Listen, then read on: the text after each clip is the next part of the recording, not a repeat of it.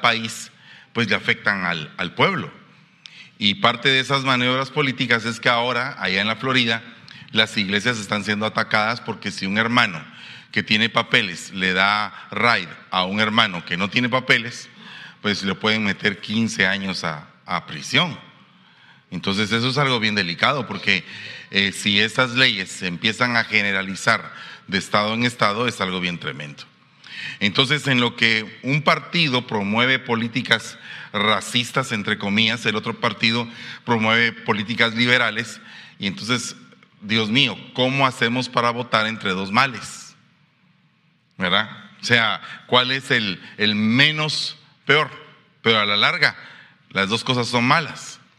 Entonces yo creo que eh, el tiempo de la iglesia se está acercando. Yo creo que nosotros ahora más que nunca tenemos que prepararnos y saber que en algún momento nos vamos a ir. Y dice la palabra que en medio de un abrir y cerrar de ojos es que se va a dar el arrebatamiento.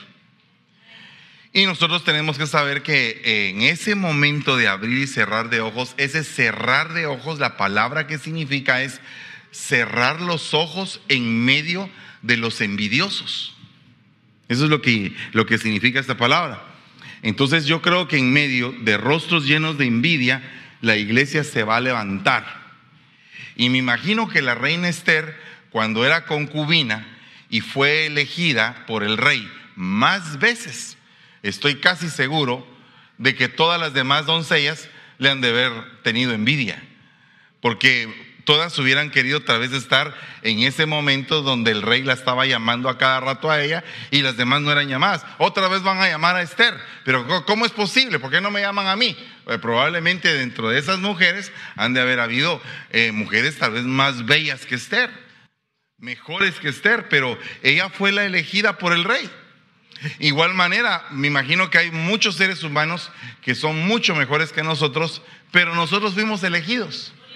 Amén. Y eso es algo maravilloso, que tú hayas sido elegido por el Señor para pertenecer a un grupo que se llama la iglesia. Pero ya estás en la iglesia y tienes que pasar diferentes etapas desde que naciste de nuevo, como las pasó Esther.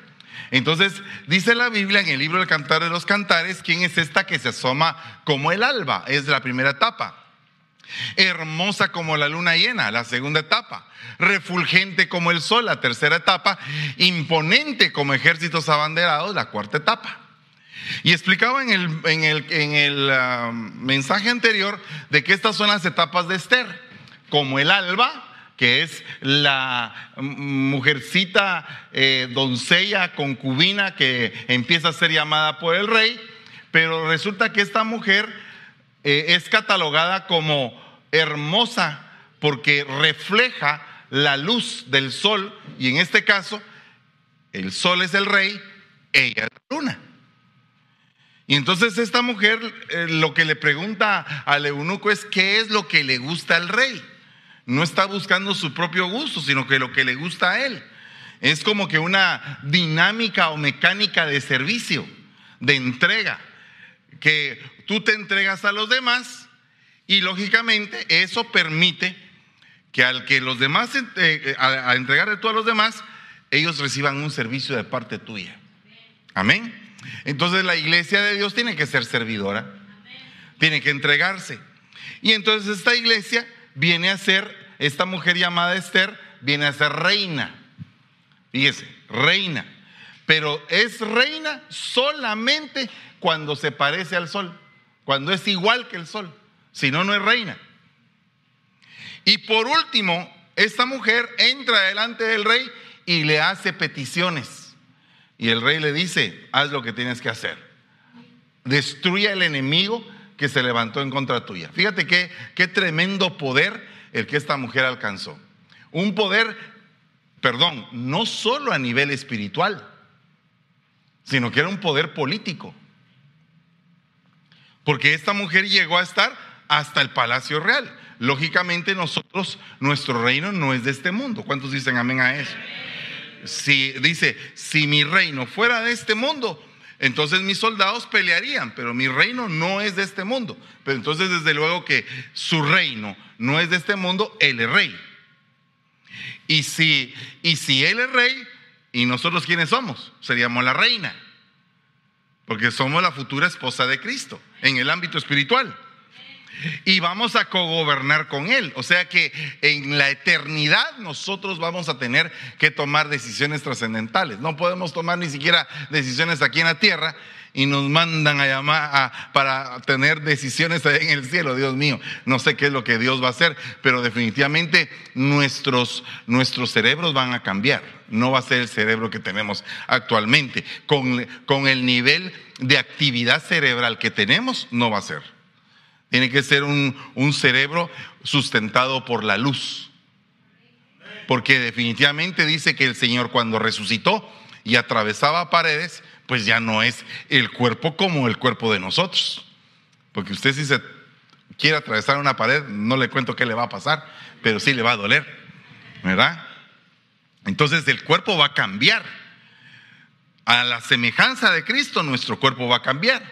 Entonces nosotros estábamos en un cuerpo de pecado cuando estábamos sin Cristo. Ese cuerpo fue humillado. Pasamos a tener un cuerpo humillado, un cuerpo de humillación.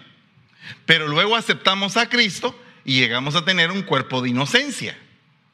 Pero cuando llegamos a tener el cuerpo de inocencia, vino el Espíritu Santo, nos llenó de su gracia y entonces tuvimos un cuerpo magnificado que a través de nosotros se pueden ejecutar milagros.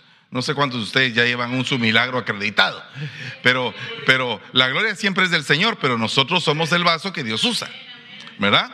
Luego de ese cuerpo magnificado viene el cuerpo transfigurado. Y todos esos cuerpos el Señor los pasó aquí en la tierra. El transfigurado en el monte santo. ¿Cuál es ese monte santo? No sabemos, pero en un monte santo el Señor se transfiguró. Y ahí estaba un muerto hablando con él llamado Moisés y un vivo que fue arrebatado llamado Elías. Entonces estaba el arrebatado, estaba el muerto y estaban los vivos. Esas tres, esas tres dimensiones se van a dar en el momento de la transfiguración de la iglesia. ¿Por qué se va a transfigurar la iglesia? ¡Fa! Va a cambiar de cuerpo. Va a tener un metamorfo. Va, va a trasladarse de un momento a otro, en un abrir y cerrar de ojos, a un cambio diferente de eh, corpóreo. Pero en ese momento los muertos en Cristo resucitarán primero. ¿Verdad? Entonces ahí está Moisés. Los que estemos vivos seremos transformados. Pedro, Juan y Jacob. Y los demás serán, arrebatados. Ahí están las tres dimensiones. Entonces, ahora, después del cuerpo transfigurado, aparece un cuerpo glorificado que es cuando Jesús resucita. El cuerpo glorificado dice la palabra que se da cuando la muerte es totalmente absorbida por la vida. Es cuando la vida absorbe a la muerte y desaparece totalmente la muerte. Desaparece enfermedad, desaparece dolor, desaparece lágrima, desaparece todo eso. Pero el cuerpo ahí está. Y después de eso viene el cuerpo celestial que es el cuerpo para vivir la eternidad de eternidades, como Cristo, metidos en Él. Entonces, para llegar a eso, tenemos que aprender mucho del libro de Esther, porque esta mujer llegó a presentarse con el rey varias veces a la alcoba, ahí estaba como concubina, entonces tenía intimidad con el rey, al rey le gustó la intimidad que tenía con ella y la volvía a llamar y la volví a llamar. Es como cuando un cristiano viene a la iglesia y adora al Señor y siente algo maravilloso y después otra vez y después otra vez y de pronto pasan un par de días como que no siente nada. Después otra vez es porque el rey lo está llamando. Pero llega un momento de personas que cada vez que hay oportunidad de adorar, están adorando continuamente no solamente en la iglesia, sino que ya es un modo de vida estar adorando. Entonces, esas personas ya no están en la categoría, perdón, de concubina, sino que ya pasaron de ser concubina a ser luna y están a punto de ser reinas.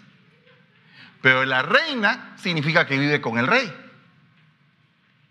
O sea que tiene que estar permanentemente eh, la persona en la habitación, en el palacio, a la par de él, continuamente, todo el tiempo.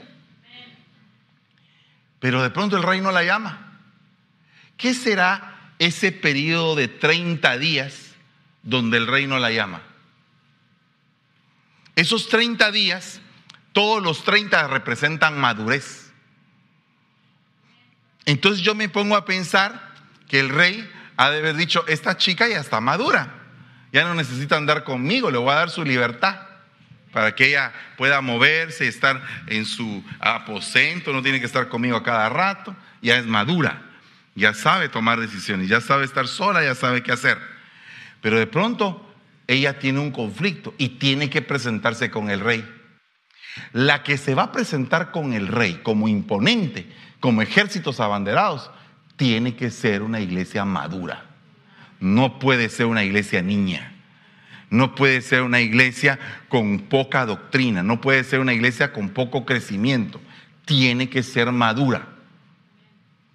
Porque entonces la palabra de esa mujer va a ser tan llena de sabiduría que el rey le va a decir, hasta la mitad del reino te doy, haz lo que quieras. Pero no le puede dar la mitad del reino a alguien que no va a saber gobernar.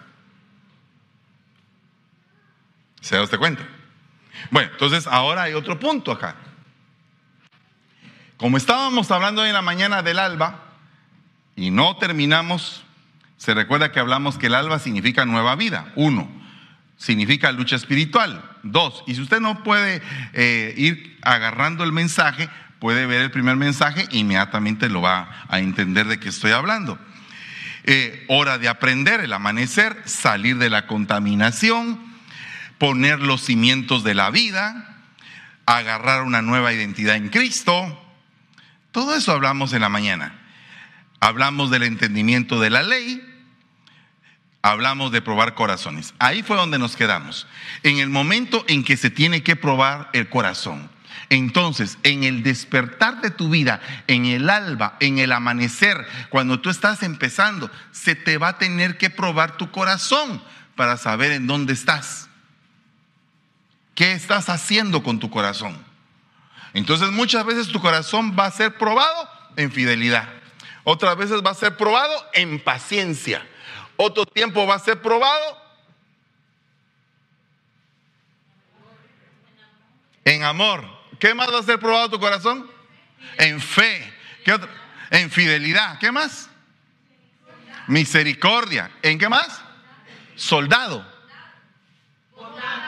Bondad, bondad. Porque entonces cuando decimos fe, bondad, gozo, paz, paciencia, eh, todos esos son frutos de ese corazón. Entonces eh, eh, José no podía decir a sus hermanos, saben, pasen a tomar el reino si antes no les probaba el corazón.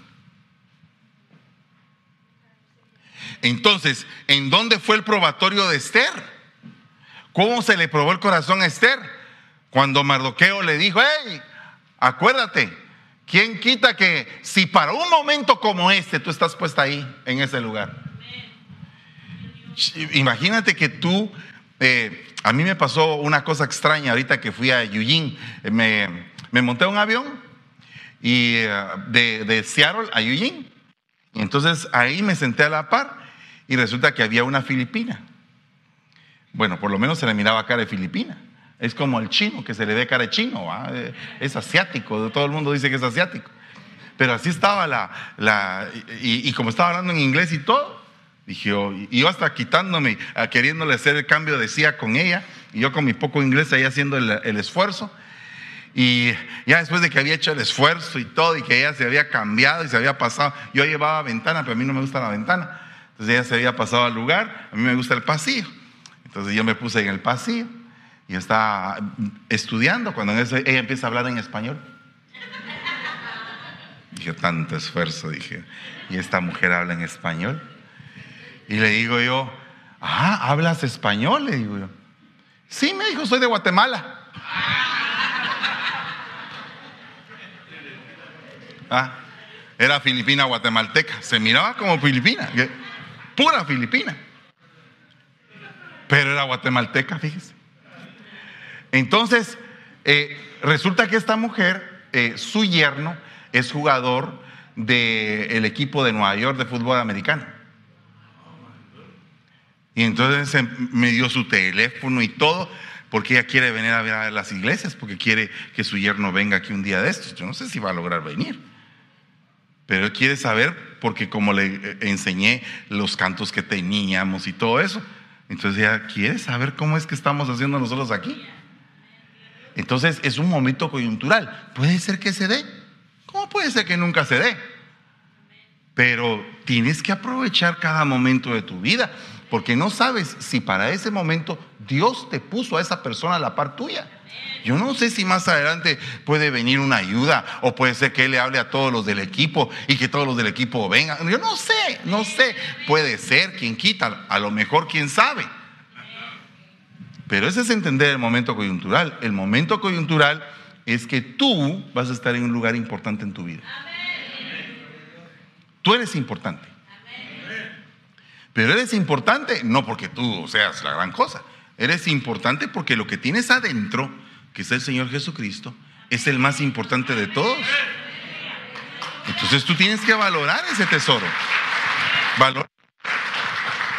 Entonces por eso es que se necesita probar el corazón. ¿Verdad?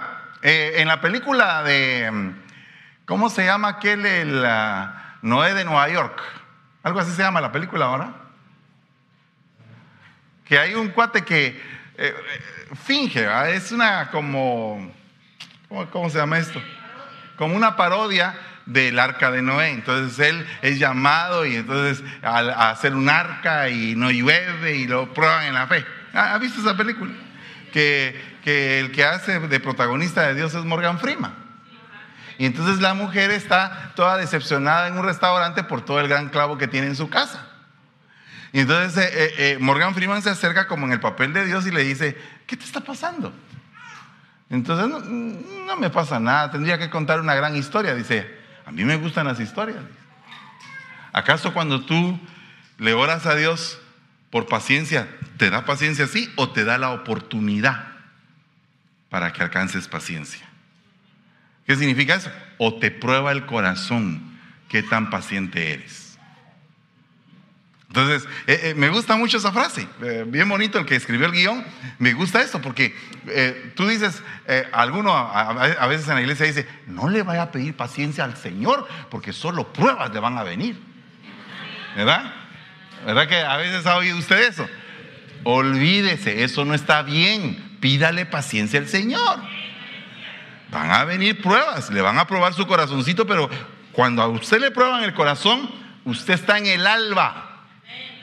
Y yo creo que usted quiere pasar del alba para ser refulgente y para, ok, si no pasa por el alba, no va a llegar a ser ejército. Ni usted ni yo. Ok, ¿qué pasa para en el alba? Dice que al despertar el alba le dieron siete vueltas a la ciudad. Dios mío, ¿qué significa eso? Constancia. En el despertar del alba de tu vida debes de aprender aquí en la iglesia a ser constantes.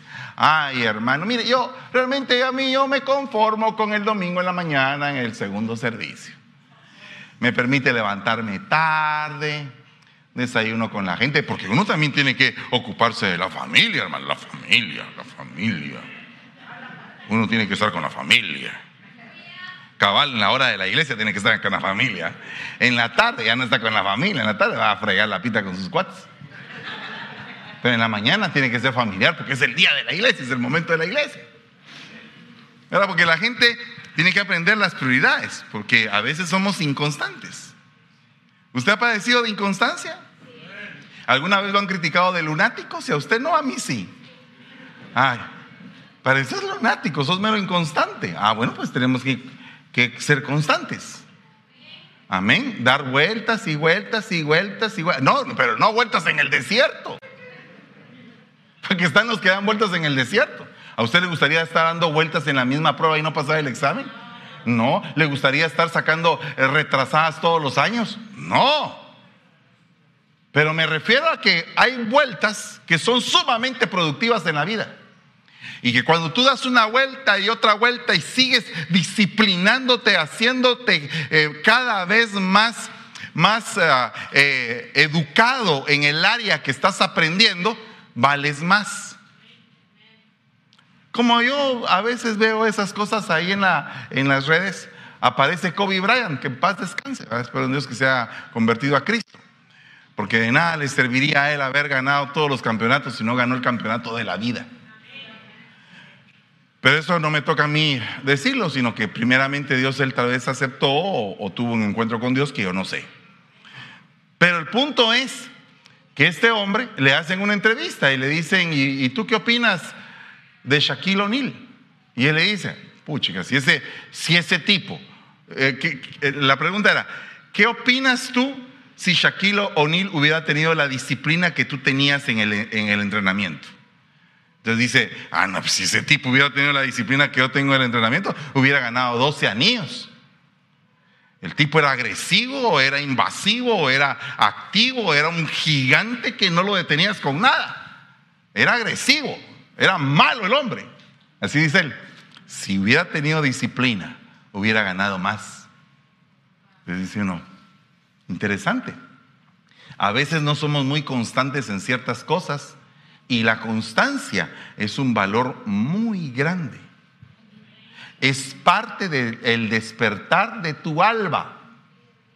Es tu amanecer. Mira, ¿por qué has perdido muchas cosas en la vida? Probablemente porque no fuiste muy constante. ¿Verdad? El problema es que la primera ciudad de, de Canaán es Jericó. O sea que la primera lección que el Señor les dio a los israelitas fue, tienen que ser constantes. Hazla, pero darle, la vuelta a todo San Pablo. Porque Jericó es como el tamaño de San Pablo, no es tan grande la ciudad. ¿Verdad? Pero vaya a darle ustedes siete vueltas ahí. Imagínense usted eh, que usted es israelita en este momento y yo les digo, a partir del día de hoy termina el servicio y vamos a darle una vuelta a todo San Pablo. Vamos a rodear, vamos a rodear una vez al día por siete días y el último día siete veces.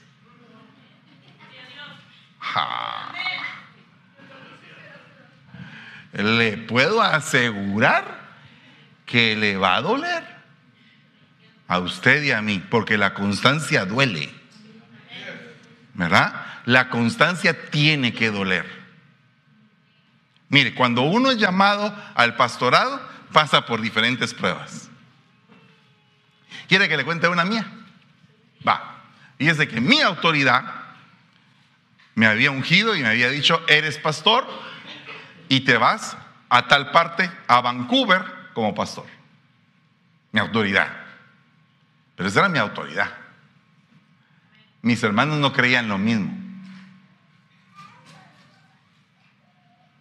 Mis hermanos lo que creían era, este cuate solo en teatro ha estado y en niños. ¿Qué palabra va a tener? En cambio, el que estaba en ese lugar parecía río de palabras, una catarata de palabras. Escatología por aquí. Eh, hermenéutica por aquí. Homilética por acá. Eh, Dios mío, eh, era un chorro de palabras. Y entonces como yo venía de teatro, yo tenía un chorrito. Ahí en la fuente había un chorrito, se hacía grandote, se hacía chiquito. Así era yo. Estaba de mal humor, pobre el chorrito, tenía calor. Entonces, mis hermanos decidieron poner a un pastor y amar a mi papá. Entonces ya está arreglado, ya no manden a nadie. Y va con boleto comprado. Con el boleto ya comprado. Con maletas hechas. ¿Cómo cree que me sentí? Amando a mi padre, odiando a mis hermanos. Eh, eh, veamos, o sea, ¿qué, ¿qué, siente tu corazón en este momento? No, porque es que estamos probando el corazón. O sea, yo aquí no me voy a poner aquí como que soy la gran pieza de, oro y de marfil. No, no, no. ¿Qué sentía mi corazón en ese momento? Me sentía herido. Me sentía menospreciado, me sentía ignorado, me sentía frustrado, me sentía como que tenía y no tenía llamado, me sentía mal, mal. ¿Ok? Pero Dios tenía otro plan. Mi padre había dicho Vancouver y de seguro era Vancouver, porque, pero Vancouver cubriéndolo, no Vancouver viviendo ahí. Entonces, en el plan de Dios sí existe Vancouver, en el plan de Fernando, ah, Vancouver, ah, sí, aquí va, pero en el año 2020, 21, 2021, pero como estábamos en el año 2003, entonces faltaban un montón de años para que llegara a Vancouver, pero mi padre con revelación recibió la palabra Vancouver y a que se vaya aquel. Porque a veces tenemos como la luz, ¿verdad? Es algo importante eso. En parte hablamos, en parte profetizamos.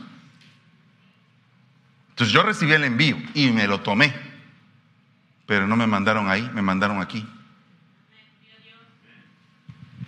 Y, estaba como, eh, es un momento coyuntural, el ministerio está creciendo. Y como está creciendo, entonces hay una gran cantidad de problemas, de malos entendidos, de relajos. Nadie estaba eh, pues con la disposición de atender tan tremenda pesca milagrosa.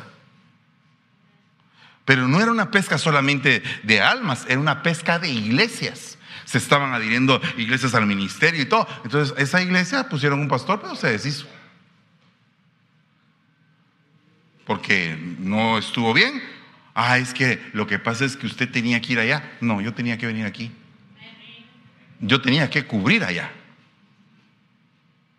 Entonces ahora me mandan aquí a mí y cuando vengo aquí no hay nada. Y decían que había iglesia. Entonces, ¿por qué es que Dios te está permitiendo esta prueba? Aquí adentro, aquí en la, aquí en la iglesia. ¿Por qué te están permitiendo esa prueba? Porque yo no sé a dónde Dios te va a mandar. Pero si Dios te manda a un lugar conflictivo, vas a tener que tener el callo. Y qué mejor que lo agarraste en casa. Porque peor sería que lo fueras a agarrar allá afuera y que no supieras qué hacer. Entonces uno tiene que saber que para Dios no hay nada que no esté bajo su control. aún las injusticias están bajo control de Dios. No lo cree muchito, ¿verdad? Porque ese su amén sí necesita una taza de café. Porque sin café es imposible agradar a Dios. Pero mire, pues, fíjese lo que pasa acá. En el despertar del alba, al amanecer, hacíamos el trabajo con la mitad, empuñando lanzas desde el despuntar del alba hasta que salían las estrellas, levantando la muralla con lanzas. Porque cuando tú empiezas en el camino de Dios, debes de saber que muchos son los enemigos que te quieren matar. A Moisés lo querían matar antes de que crecieran, porque cuando hubiera cuando iba a crecer iba a ser una un problema, una cosa trascendental. Entonces, en el albor de las cosas matan a la gente. Cuando se está empezando algo, cuando hay un movimiento que va a ser grande, pa, matemos al primogénito, acomodé lugar. Porque saben que van a detener un montón de años de bendición. Usted tal vez no está viendo las guerras que estamos llevando, pero aquí, ah, aquí sí solo falta que parezca Darth Vader con su, con su sable.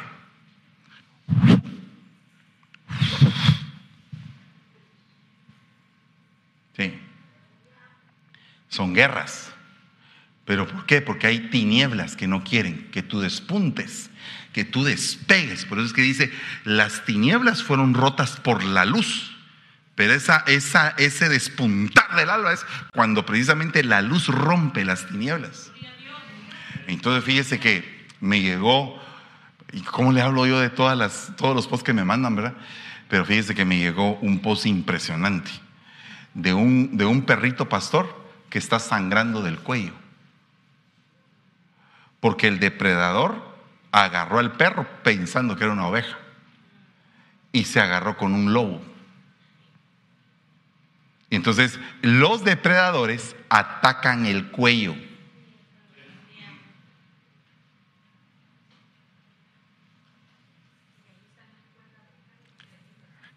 Y, el, y la yugular, la, la, arteria más importante del cuerpo pasa por el cuello para llevar sangre, la mejor sangre al cerebro. Entonces, eh, eh, entonces el cuello es importantísimo. Como dijo aquel, aquel eh, Dani Berríos un día, dijo, yo soy la cabeza, pero mi mujer dice que es el cuello. pero la mujer mueve a la cabeza. No, no, no, no, no, no, no. La cabeza es el varón, el cuello es la esposa. Pero entonces, ¿en dónde quiere atacar el enemigo? ¿A, dónde, ¿A quién atacó el enemigo en el huerto? ¿Al hombre o a la mujer? al cuello.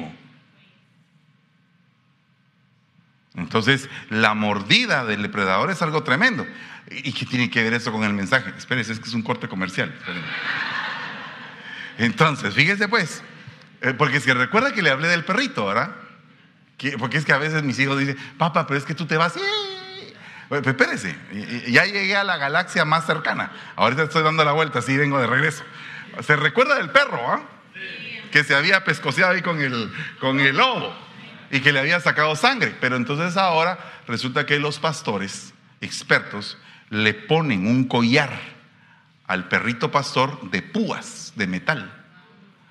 Entonces cuando viene el lobo y abre la boca, ¡pac! queda prendido en las púas. Ay, qué rico, dije. qué bueno, ¿va? ¿No le parece que es algo tremendo eso? Claro. Exactamente. La iglesia es el vientre. Es la viviente. Es la que hay que atacar. Entonces ahora viene el Señor y le pone una muralla alrededor. Y la encierra. Pero esa muralla es con lanzas. Se están, están construyendo la muralla, pero con lanzas. Cuando tú estés levantando murallas, ten la certeza de que vas a tener problemas. Pero hay otro punto. ¿Cuál era el problema que estaba viviendo Nehemías? La burla, el menosprecio, el oprobio. Eso era lo que estaba haciendo el restaurador. Ese era el, el ataque.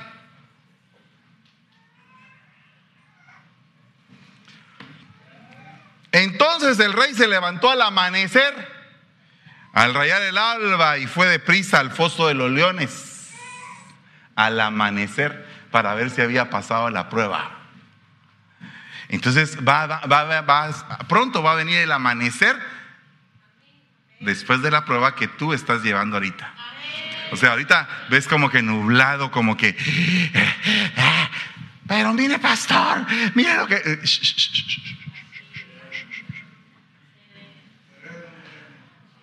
¿Sabes qué ovejita? Yo ya pasé por ahí. Entonces, el mal se va a disipar en el nombre de Jesús. El mal se va a ir. ¿Qué va a hacer el Señor? Yo no sé, yo no sé. Solo sé que el mal se va.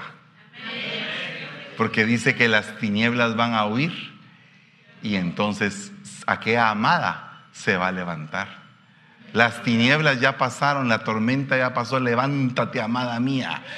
Levántate, amada mía. Entonces, cuando pasen las tinieblas, viene un levantamiento para ti. Entonces, cuando estén pasando por problemas, ya, ya va a alumbrar. Ya va a alumbrar.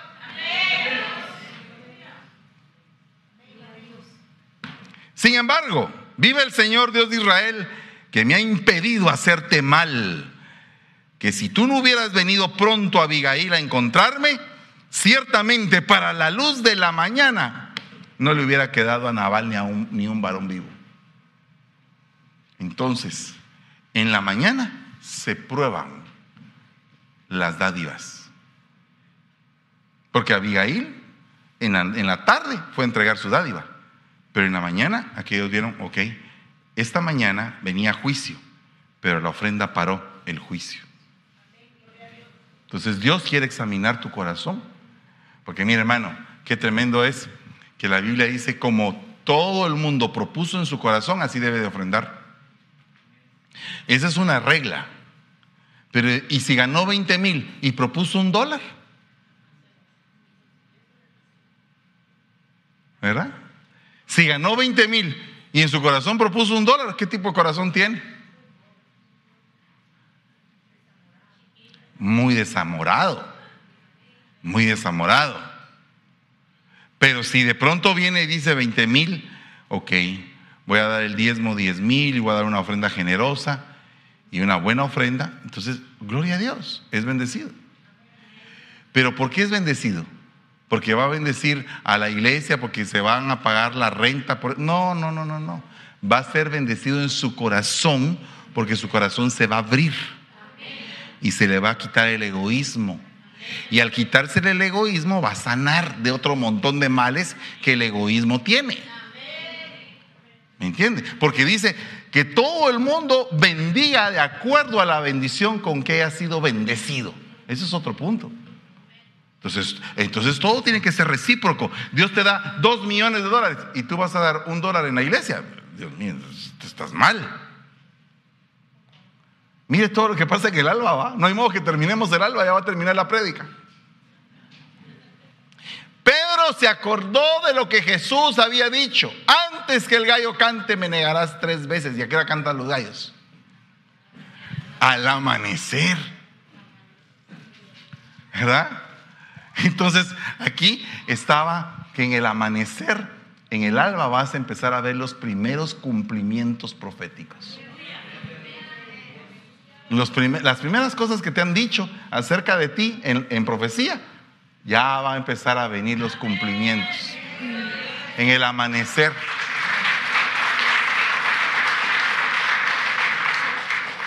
Hija mía, sé que te has guardado, sé que has esperado a tu varón y yo lo tengo reservado. ¿Pero por cuánto tiempo, Señor? Pues eso no te lo voy a decir, pero lo tengo reservado. Y aquella empieza a caminar, Dios mío. No hay modo que se aparezca, pero ni uno me dice qué lindos tener los ojos. Y entra el, periodo como que de la ansiedad. ¿Será que soy fea? Dice ella. ¿Será que nadie me va a hacer caso? ¿Será que me voy a casar? Y entonces llega con el pastor, pastor, fíjese que yo no sé qué me pasa. E, e, ella lo que está pasando es un, un conflicto emocional porque se siente, entre comillas, fea, ¿verdad? Entonces el pastor dice, no, mijita, ya va a llegar. Pero ¿cuándo? No te impacientes porque por impacientarte vas a agarrar lo primero que encuentres. Espérate, ya va a llegar. Ya va a llegar, ya va a llegar, ya va a llegar. De pronto aparece aquel, hecho a la medida, fíjese usted. ¿Quién lo hizo? El Señor.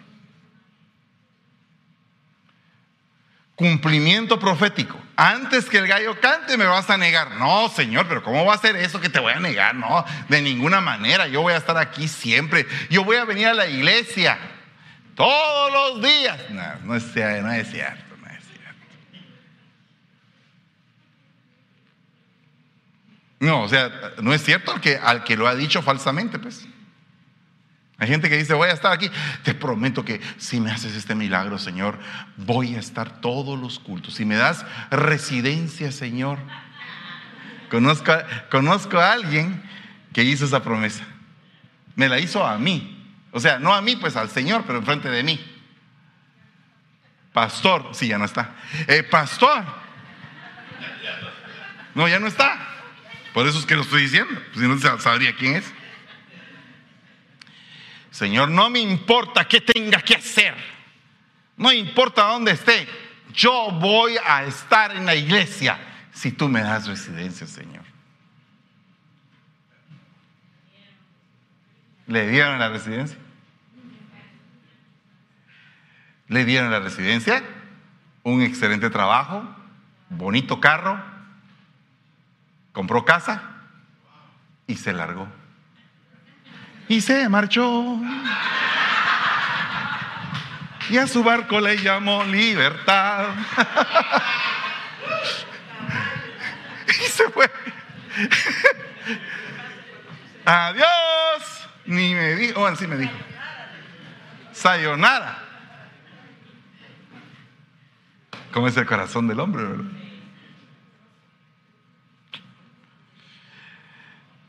No hay modo que termine el alba, hermano. Mire todo lo que pasa en el alba. Pero Dios dispuso un gusano al amanecer del alba, al rayar el alba del día siguiente que atacara la planta y ésta se secó. ¿En dónde está eso? En Jonás. Jonás se estaba muriendo. Eh, mire, Jonás era quejitas, hermano. Quejitas, de verdad era quejitas. Pero mire, perdone, que, me voy a reconciliar con Jonás cuando llegue al cielo. Pero mire, la realidad es que Jonás, cuando uno lee el libro, uno llega a un momento en que uno dice, este, pero es que de veras que este sí que, ala, este sí que parece, pero no le digo qué, pero ala, qué tremendo. Bárbaro el tipo. Eh, de verdad. Y aún así Dios lo ama. Dios aún así lo lleva tratando, pero no lo trata para matarlo, lo trata para enseñarle. Eh, en primer lugar, se está ahogando. ¿Verdad? Pa, pum, se lo come. Y se lo lleva. Se muere. Se muere Jonás. Eh, hermano, no creo que se haya muerto. Allá en la escuela dominical dice que pum se lo comió, pero que Jonás estaba vivo adentro del pez. No, no, no se murió, puro Pinocho. No, no, no cuenten la historia de Jonás como Pinocho, porque no es como Pinocho. Sí, es, una, es un buen ejemplo, pero no como Pinocho. El punto es que Jonás se lo traga y ¡fum! se va el pez. Se muere, pues ¿cómo iba a respirar? Y dice que su alma clamó desde las puertas del infierno, básicamente, desde el Seol. Ah, eh, te predico que voy, que, que ahora sí voy, así por las buenas sí voy. Ok, lo vomita el pez, lo saca ahí. Mire, el cuate debe haber tenido cara de zombie. O, ni modo que ibas a salir así hasta con un sucoco. No, como que está en Cancún, nada que ver. Estaba mal. Así, y el tiempo, ¿verdad? Eh, perdón, es que voy a terminar la historia, pues está bien bonita. Parece de Piratas del Caribe. Pero entonces el punto es que el cuate no sale con su coco, sale con cara de fantasma, de zombie. Ah. Y, empieza a decir en la playa, Nínive va a ser destruida. Ay, Dios Y las chismosas que estaban lavando ropa, cuando vieron el zombie, vieron el, el pez, salieron voladas que no sabes que acabo de ver, un zombie que está diciendo que ahí, Dios mío, era un, era un escándalo, que ni el TikTok, que el TikTok es pelusa en ese momento. Cuando se decide una hermana a hablar, Dios mío, Señor de la, gloria, líbranos, Señor, alabado sea tu santo nombre. Y entonces, eh, para emparejar la cosa, ¿verdad? Estas mujeres chismosas se lo contaron a los guardias chismosos del palacio. A que no sabe, señor oficial, qué pasó. Dígame, ¿qué pasó? Ah, ahí, ahí en la playa está un zombie. Está diciendo que Nínive va a ser destruida. Ay, no se lo puedo creer de veras. Ahorita le voy a avisar a mi capitán, al teniente, al coronel, a todos. Al rato el rey también. Pues si apareció el zombie, pongámonos en ayuno todos, dijo. Hasta la última vaca se va a poner en ayuno. Que tu keto ni que nada. Todos en ayuno. Vaya. Y entonces aquel zombie se sienta a ver a qué horas destruían a Nínive. Y empieza así. No le digo como qué, pero todo. Soplándose como tenía calor. Y entonces el Señor, por misericordia, hace crecer una planta para hacerle sombrita. Entonces ya ya con la planta ahí, ya tenía sombra. De pronto, también el Señor prepara un gusano que se coma la planta. Pero mire qué gusano tan dragón va. Se voló la planta. Al rato aquel estaba otra vez. ¡Ah! Y entonces le dice, ¿por qué estás enojado por la planta? el Señor a, Jonás. Ah, estoy enojado hasta la muerte, estoy enojado. Dios mío, le acababan de dar misericordia, le acababan de dar la vida, le acababan de, le acababan de dar la oportunidad de sus días, de ser heraldo del rey, de ser el mero mero, el profeta de Dios, de ver cómo se salvaba todo un pueblo. Ah, pero él estaba bravo hasta la muerte. ¿Cómo, nos parecemos a veces a, Jonasito? Ah? Somos como Jonasito. Nos enojamos por una tontería cuando tenemos... Si usted sabe quién es el predicador más exitoso de la Biblia, es Jonás. Y el menos exitoso, Noé. Noé se paró en el arca. Métanse, métanse ahora que todavía hay salvación. Nadie quería, solo el burro entró.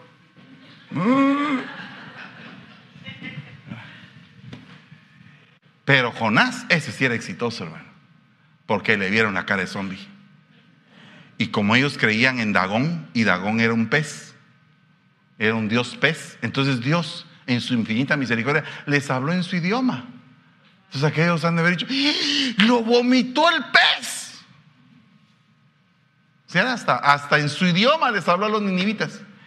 Y los ninivitas, 120 mil se convirtieron desde el rey hasta el último por la predicación de Jonás. Y después de que había salvado un montón de gente de la destrucción, bravo. Estoy bravo. ¿Y por qué estás bravo? Porque consumiste la planta con el gusano. Ah, mire, hermano, de veras que uno sí, de veras tiene una cabezona así bien especial, ¿verdad? Ah, para hacer berrinche uno se pinta, todos aquí. ¿Verdad que sí? Eh, como es predicador y ovejas, estamos contentos todos, ¿verdad? Entonces, yo no sé si tú eres mero berrinchudito. Pero probablemente lo berrinchudito te está quitando Dios. ¿Verdad? Porque Dios te quiere bien fino. Entonces ya enojado Jonás, ese es el último capítulo que se escribe de él. Ya no hay nada más de Jonás. Haga de cuentas que se quedó bravo. Haga de cuentas que ya no se mencionó. Ah, probablemente le dio un telele y ahí quedó. ¿Se da usted cuenta? Terrible, ¿verdad? Esto es algo tremendo, hermano. Esto es algo muy tremendo. ¿Sabe por qué? Porque tenemos que entender la misericordia. No hacia los demás, hacia nosotros. Si no podemos entender la misericordia hacia nosotros, no podemos entender a los demás.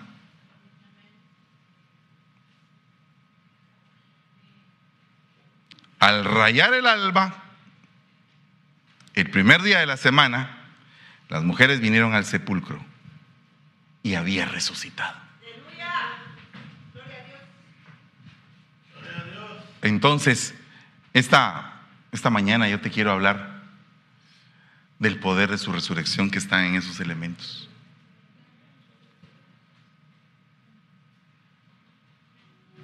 Amén. No sé qué tengas tú que hacer, pero yo creo que lo que tenemos que hacer todos es entregarnos. ¿Verdad? Eh,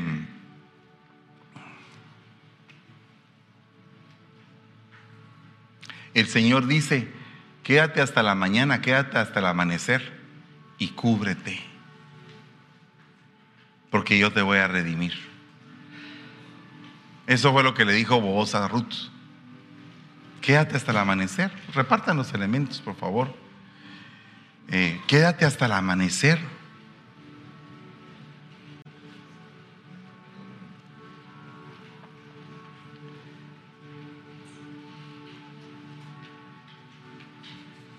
Aleluya. ¿Te puedes venir, mamá, para la Santa Cena, por favor?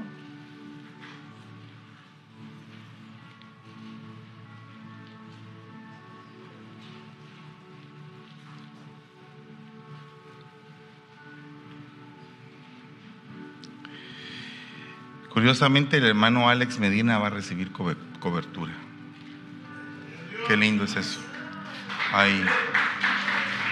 Al final vamos a orar por él, al final vamos a orar por él, pero, pero mire cómo son las cosas, ¿va? terminamos en cobertura y alguien quiere recibir cobertura. ¿verdad? Entonces esto tiene un mapa precioso.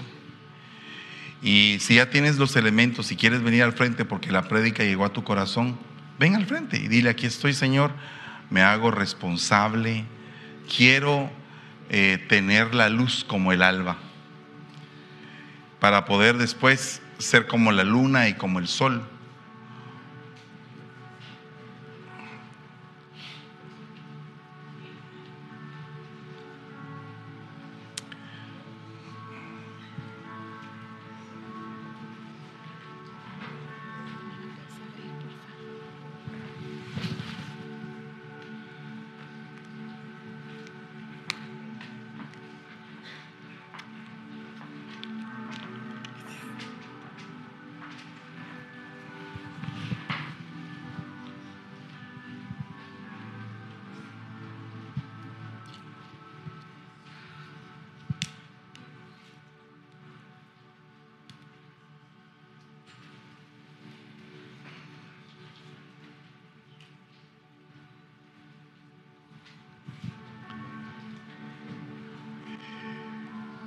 Tenemos que brillar.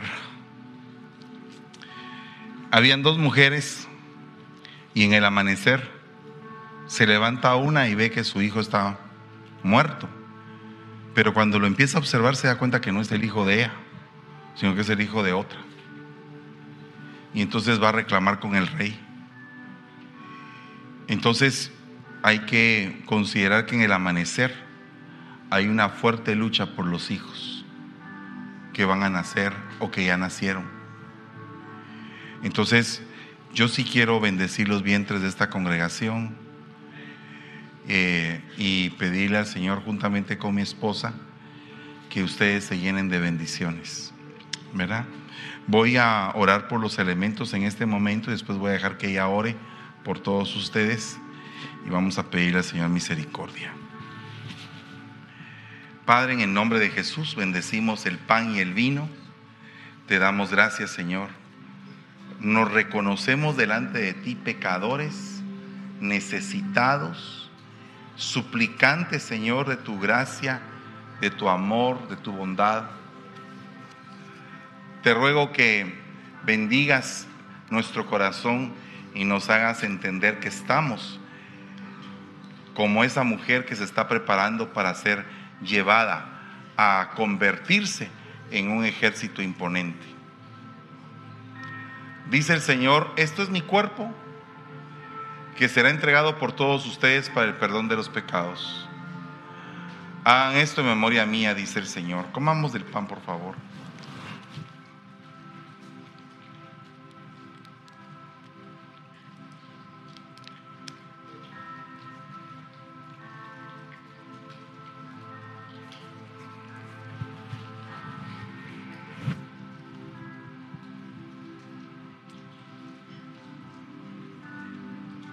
Levantando la copa, el Señor dice, esto es mi sangre, sangre del nuevo pacto que hago con ustedes para el perdón de los pecados.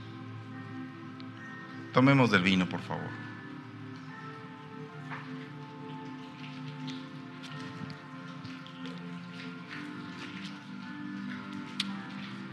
Señor, te damos gracias y te bendecimos, Padre. Y te suplicamos en el nombre de Jesús que este cuerpo y esta sangre crezcan dentro de nosotros y nos haga mejores. Gracias Señor por tu palabra. Gracias Señor porque definitivamente tú has puesto los ojos en esta iglesia. Señor, porque por tu misericordia, porque sabemos que no somos dignos ninguno de los que estamos aquí. Pero te damos gracias, Señor, porque creo que lo que has visto en este pueblo es que queremos amarte con todo nuestro corazón. Queremos servirte. Queremos ser mejores cada día con sinceridad. Señor, ayúdanos a tener sabiduría como la reina Esther que pasemos el alba, Señor, y que sigamos caminando hacia arriba, Te lo rogamos, Padre, desde el más pequeñito hasta el mayor. Señor, yo sé que cada corazón que viene aquí a la iglesia viene a buscarte a ti, porque te necesitamos, porque no podemos hacer nada sin ti, porque tenemos muchos problemas, muchos caracteres diferentes, muchas formas de pensar. Pero cuando nos unimos en un mismo espíritu pasa lo que pasa en estos dos servicios que pasaron hoy tan lindos, tan preciosos, Señor. Danos un espíritu de unidad, que yo sé que eso te agrada. Pero también, Señor, permite que nosotros nos quitemos, Señor, nuestro yo para que podamos convivir unos con otros. Te lo rogamos en el nombre de Jesús. Y bendecimos el vientre de Contracosta y ayúdeme usted a bendecirlo. Bendecimos el vientre de esta iglesia para que vengan más hijos, porque así como nos recibieron a nosotros, así como veníamos hechos pedazos, con mucha necesidad, con muchos, muchísimos problemas más de los que ya tenemos ahora, y el Señor ha permitido un espíritu de restauración, así Señor, permite que también nosotros recibamos a los nuevos.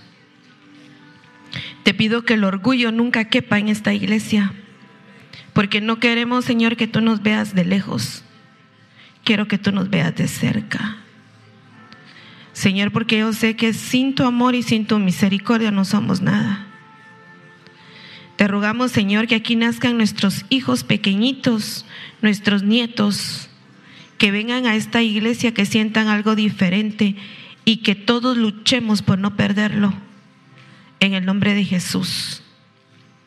Te pedimos por Alex, Alex Medina. Vente, Alex. Él está recibiendo la cobertura de esta iglesia, es un jovencito, apenas tiene como 20 añitos y queremos orar por él. ¿Será que usted puede extender su mano de bendición, por favor? Padre, en el nombre de Jesús, te damos gracias, Señor, por la vida de Alex. Lo venimos bendiciendo y declarando que sobre él están los cinco mantos de cada uno de los ministerios primarios, Señor. Declaro sobre su vida que a partir de hoy está bajo la cobertura y cuidado de este lugar, de esta iglesia, de esta congregación. Y te suplicamos en el nombre de Jesús que el manto y las bendiciones que nos han precedido y que nos han entregado de parte tuya, Padre, le toquen a Él a partir del día de hoy, en el nombre de Jesús. Lo cubrimos con tu sangre preciosa, desde su cabeza hasta sus pies. Y te damos gracias, Señor, porque Él se ha cogido bajo la sombra de tus alas, en el nombre de Jesús. Gracias te damos, Señor. Amén y amén. Dios te bendiga. Palabra que a mi corazón hoy trae aliento y restauración. Se abre el cielo a nuestro favor, mostrándome un camino nuevo en el Restauración, Ebenezer.